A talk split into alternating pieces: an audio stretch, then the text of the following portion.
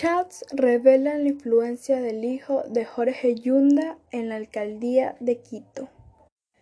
Buenas noches, queridos oyentes de Punto de Información.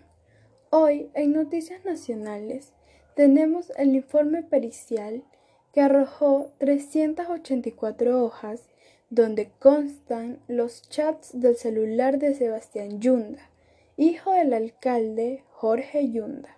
Según las primeras pesquisas, en aquella conversación se encontraron actos de corrupción en el municipio de Quito.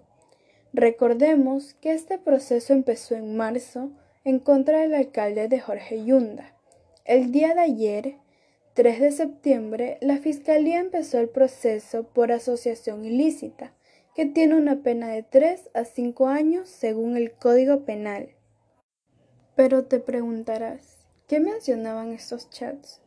Pues en los documentos judicializados se revela el nivel de influencia que Sebastián Yunda tenía en el municipio capitalino.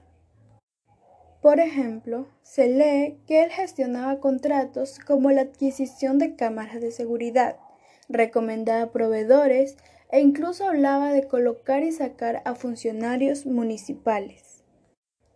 La defensa de Sebastián Yunda, mediante breves declaraciones, desmintió ayer completamente las acusaciones. Además añadieron que esta investigación obedece a una persecución política, judicial y mediática que afecta a su defendido.